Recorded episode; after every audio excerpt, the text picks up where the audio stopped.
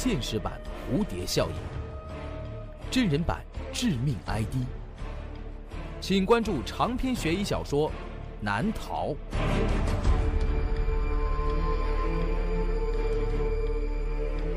当当、京东、淘宝网上书店均有销售。朱威悬疑工作室荣誉出品。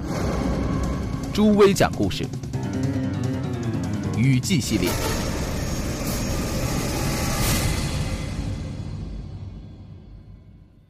傍晚，杨亚楠吃过晚饭后走到了阳台，他推开了窗户。这个春天的天气变化很不规律，最近几天雨总是下个不停。不过气温还算暖和，打开窗子，并不是觉得很凉。杨亚楠一个人住在这个小区的一间单身公寓里，这里周围的环境很好，平时很安静，唯独这个小区的楼与楼之间的距离有点紧凑。站在自己的公寓里，很容易就可以看见对面楼里发生的情况。在杨亚楠住的楼对面是另外一栋居民楼。在每天傍晚吃过晚饭之后，杨亚楠总喜欢站在窗前向外望一下，似乎这随便的一望，就能够看到很多快乐。在紧张的生活节奏当中，让自己的神经得到松弛和舒展。本故事由朱威创作，讲述朱威小梦，制作朱威。这个故事的名字叫做《对面楼里的窗户》。这个小区的每一栋楼都是七层，杨亚楠家住在四层。他在平时下班回到家之后就不怎么出门了。在这个繁忙的大都市里，杨亚楠很珍惜这难得的散漫时光，可以梳理自己的情绪。他喜欢往窗外看的原因，是因为他能够在那里收集到很多有意思的画面。右手边楼上的一户，那一扇窗户是那户人家的浴室，那家的主人是一个老头，洗澡的时候从来不挡帘子，让人哭笑不得。对面五楼正对着自己的一户人家，有一个房间的灯几乎永远亮着。杨亚楠晚上睡觉就会把窗帘拉开一点儿，这样。就能够分享到那里面的灯光了。还有，在对面楼左下角三楼的一扇窗子里，住着一对夫妻，他们的感情很让人琢磨不透，经常吵架，却又迅速的回归甜蜜，就像是从来没有过矛盾一样。这可能就是传说中的床头吵到床尾和吧？杨亚楠想。有的时候，他会看到那户人家的女主人受了委屈，站在窗边哭；有的时候，他会看见男主人站在窗边，心情沮丧地抽烟；还有的时候，干脆可以直接看到他们吵架。就在昨天，他们甚至还动了手。可今天，杨亚楠却看到这对夫妻一起站在窗边，他们互相依偎拥抱，非常甜蜜。不过，这种反差极大的变化，杨亚楠不知道看过多少次了。他转身走进了客厅，给自己倒了一杯水，然后再次回到了卧室。他打开了电视机，坐在床上。此时，电视正在上演无聊的选秀节目。杨亚楠拿起遥控器，对准了电视机。正当他想要换台的时候，他眼前一黑，停电了。整个房间伴随着所有电器的停止运作而瞬间安静了下来。杨亚楠坐在床上呆了几秒。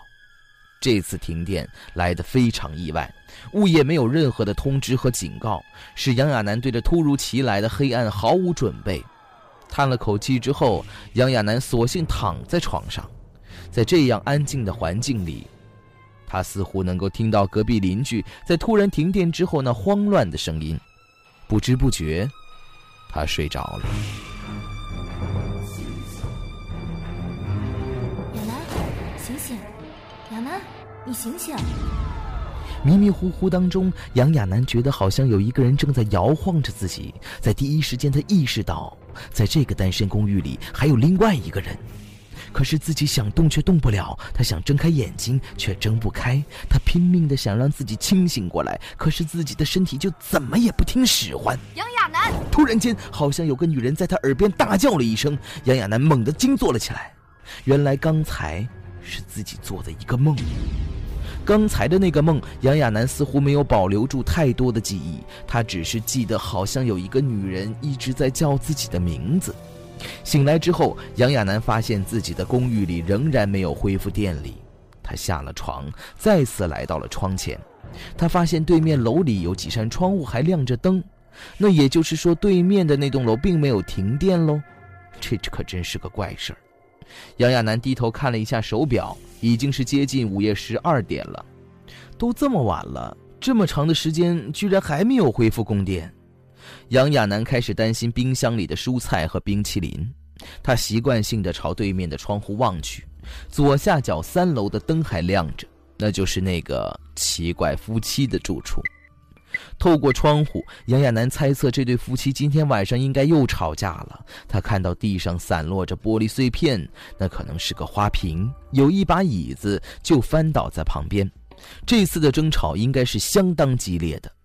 他在毫无根据地猜测着那对夫妻争吵的种种可能性：丈夫或者妻子回家太晚，他们之中有一个人不忠。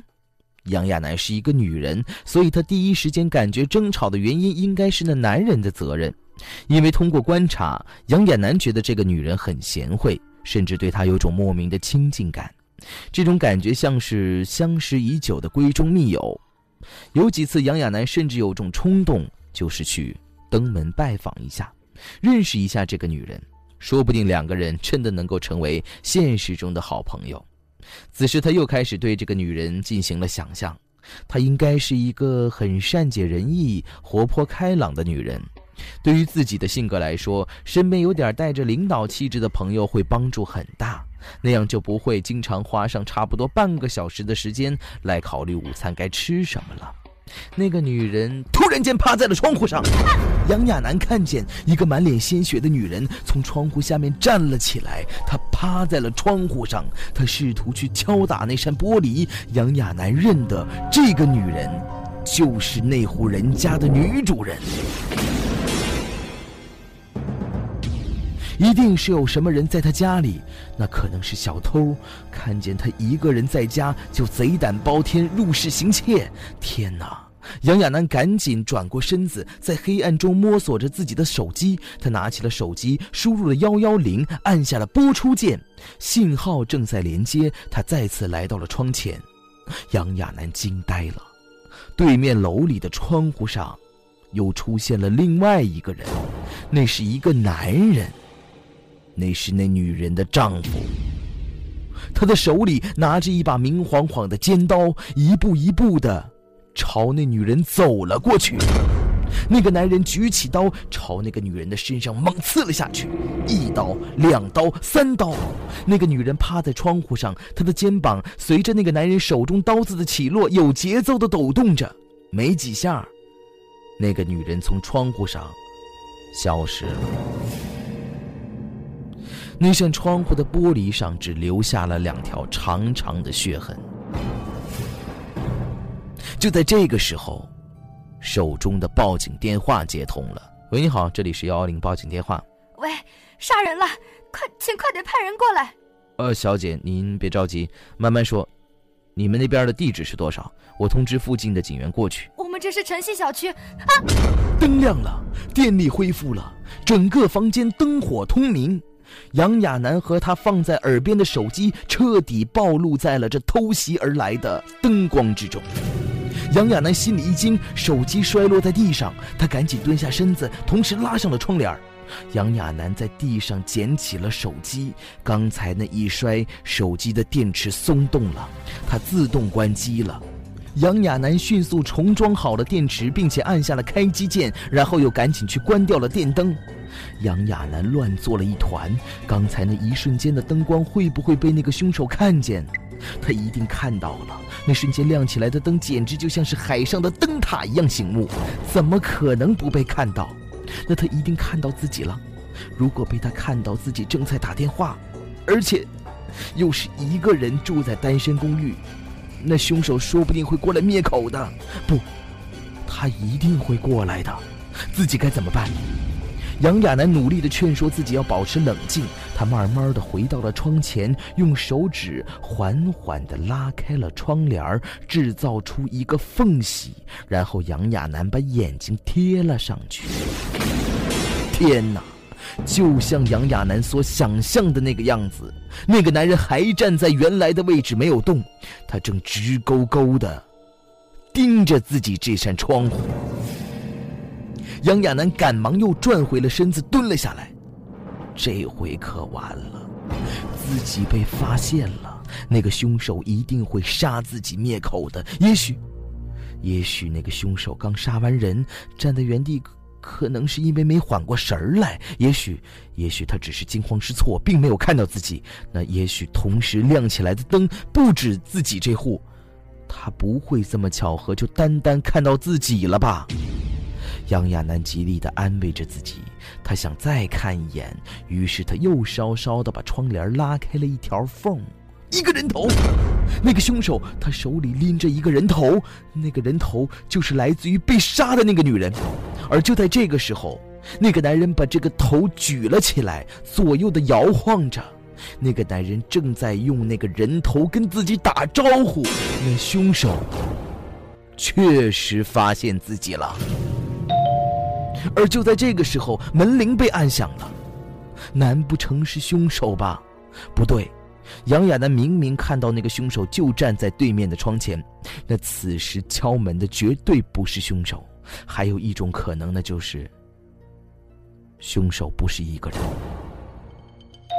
门铃又响了起来。杨亚楠哆哆嗦嗦的走到了门前。谁？谁呀？小姐，我们是警察，麻烦请开门。谢天谢地，一定是按照报警电话的线路找到自己家的。杨亚楠赶紧跑过去开门，门外站着两个穿着制服的警察。小姐，刚刚有通知说您报警，说看到了凶杀案。是的，就在我们家楼对面，一个女的被杀了。那刚刚为什么挂掉电话？我不是故意的，凶手好像发现我了，我害怕。哎，你们怎么知道我住几号的？你们是谁？其中一名警察示意杨亚楠要冷静。啊，小姐，刚才报警的时候，您说出了城西小区，我们查到了城西小区的物业，知道您就住在这儿，请您别紧张，能帮我们指一下是哪户人家吗？哦，好的。杨亚楠来到了窗前，哎，那户人家的灯关掉了，一定是凶手开始采取行动了。不过他清楚的记得那户人家的位置，于是他指给警察看，就是那一户，左手边第二个窗户，三楼。好，你在这儿等着，哪儿都不要去，我们很快回来。不行，我现在不敢一个人待着，我跟你们一起去。呃，也好，你说凶手好像发现你了，你留在这儿也不安全，那一起来吧。杨亚楠和两个警察来到了对面那户人家的门前，警察按响了门铃。过了一会儿，门发出了声响，有人在开门。杨亚楠的心里忐忑不安，马上就要跟那个凶手正面接触了，这让他非常紧张。那个男人已经知道了自己的住所，所以他无法逃避，只能这样做。抓不到凶手，自己的安全就无法得到保障。门被打开了，打开门的是一个穿着睡衣、睡眼惺忪、头发稍微有些凌乱的女人。杨亚楠看到了那双眼睛、那鼻子、那嘴，天哪，那不就是刚刚被杀死的那个女人吗？会是你？你明明已经死了！杨亚楠控制不住内心的恐惧，她惊呼了出来：“小姐。”大半夜的，你说什么呢？那个女人显然对杨亚楠的冒失很不满，而就在这个时候，那个女人的身后走出另外一个穿着睡衣的男人，就是他。杨亚楠认得这个男人就是凶手，是他杀了人。他用手指着这个男人，警察出示了证件。我们是警察，有人报案说你们家里发生了凶杀案，麻烦请开门，让我们来查看查看。那个男人表情开始变得惊讶，凶杀案？不会吧？我们一直在家。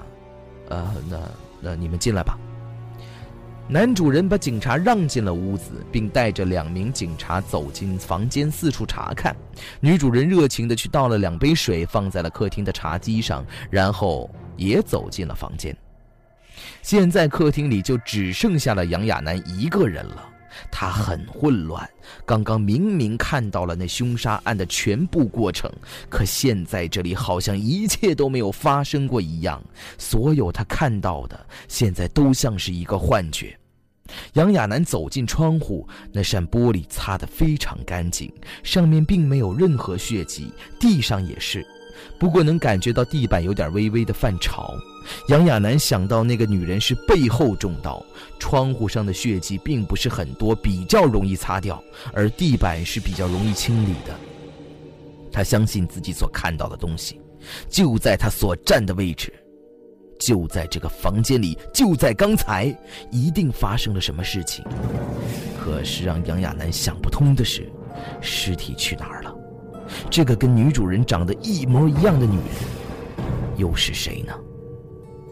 杨亚楠之所以这么相信自己的判断的其中一个原因，就是他觉得这个女人绝对不是自己平常看到的那个。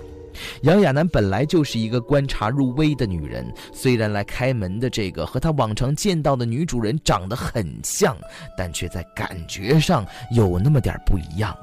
是哪里不一样呢？杨亚楠说不出来。他环顾四周，希望能看到一些线索。刚才那混乱的客厅，此时也恢复了整洁，桌子、椅子都摆放在原来的位置。这两个人这么放心的让警察在屋子里面搜索，那也就是说，那尸体根本就不在卧室里。不对，杨亚楠想着，也许他们有时间擦掉血迹，也许有时间打扫现场，但是。那尸体他们是绝对没有时间处理的，他就在客厅的某个位置，在这客厅里藏着一具尸体。杨亚楠把目光落在了客厅的冰箱上，他注意到冰箱的指示灯是灭着的，难不成他们把尸体放在了冰箱里？杨亚楠走了过去，他把手放在了冰箱的门把手上。你在干嘛？一个女人的声音从杨亚楠的背后传了出来。杨亚楠转过身，是那个开门的女人，就站在自己的身后。小姐，你究竟想干什么？大半夜的跑到我们家，说有凶杀案，凶手在哪儿？尸体在哪儿啊？这么晚了还让不让人睡觉了？我明天早上有很重要的工作，被你这么一折腾，这觉还怎么睡呀？杨亚楠被问得哑口无言。不过他没有否定自己的想法，眼前的这个女人绝对不是这间屋子的主人。警察和那个男人也被这个女人的叫声吸引了过来，那个男的还赶忙上前把那女的抱住。啊，好了好了，别生气了，反正警察都检查完了。算了算了，警察也走上来劝解。不好意思，我们已经呃检查过了，没有发现任何可疑的现象，打扰了，我们先走了。说完。两名警察转身要走，你们别走，尸体，尸体就在冰箱里。杨亚楠在慌乱中喊出了这样一句话，顿时房间里所有的人都安静了下来。警察似乎也开始觉得有点紧张了，他转回了身，看了看摆放在客厅里的冰箱，其中一个警察问：“这冰箱怎么没插电源呢？”“哦。”这个冰箱今天晚饭的时候出了点故障，打算明天找师傅来修一下，所以没插电。那个男人回答。警察没说话，然后他走向了这个冰箱，打开了它。冰箱里没有任何异常，那里面只有一些普通的水果和蔬菜，仅此而已。两名警察对视了一眼，无奈的苦笑了一下。转过身，面对杨亚楠小姐，您这个举动属于报假案，要追究责任的。不过这次就算了，下次可不能开这样的玩笑。说完，两名警察转身走出了房间。杨亚楠傻了，他完全被眼前的这个虚假的谎言给打败了。他紧跟着警察朝房间外面走去。正当他跨过门槛儿的时候，冰箱后面。一个声音传进了他的耳朵，杨亚楠赶紧转回身，他猛地扑向了冰箱。不知道是一股什么样的力量促使他把冰箱撞翻了。冰箱被推倒在地上，警察被屋子里冰箱翻倒的声音引了回来，然后他们马上制服了住在这里的这对男女。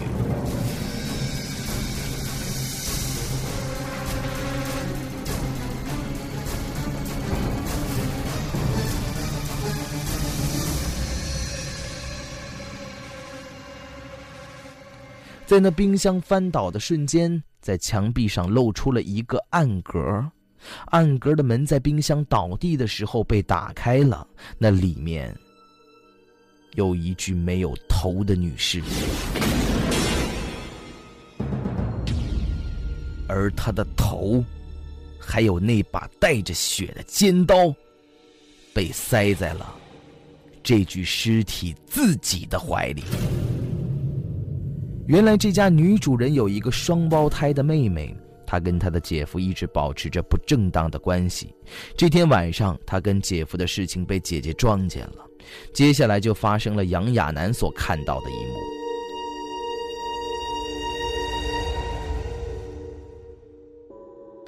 晚饭后，杨亚楠再次来到窗前，再次朝窗外望去，他一直搞不清楚那个在自己耳边划过的声音。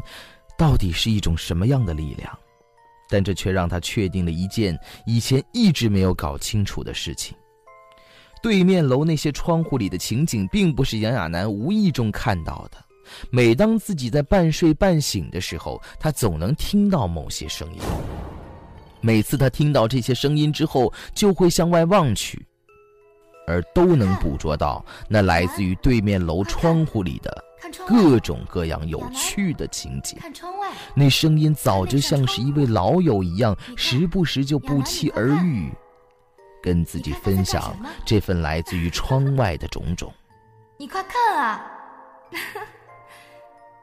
亚楠，他们又吵架了。亚楠，你看见了吗？你看，他杀了他。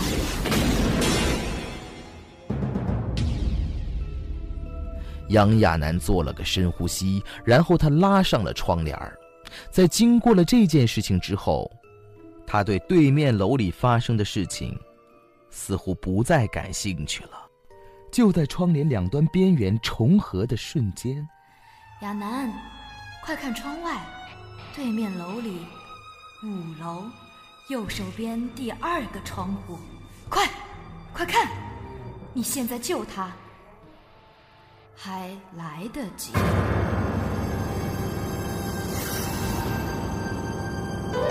好了，以上就是雨季系列。对面楼里的窗户，感谢收听。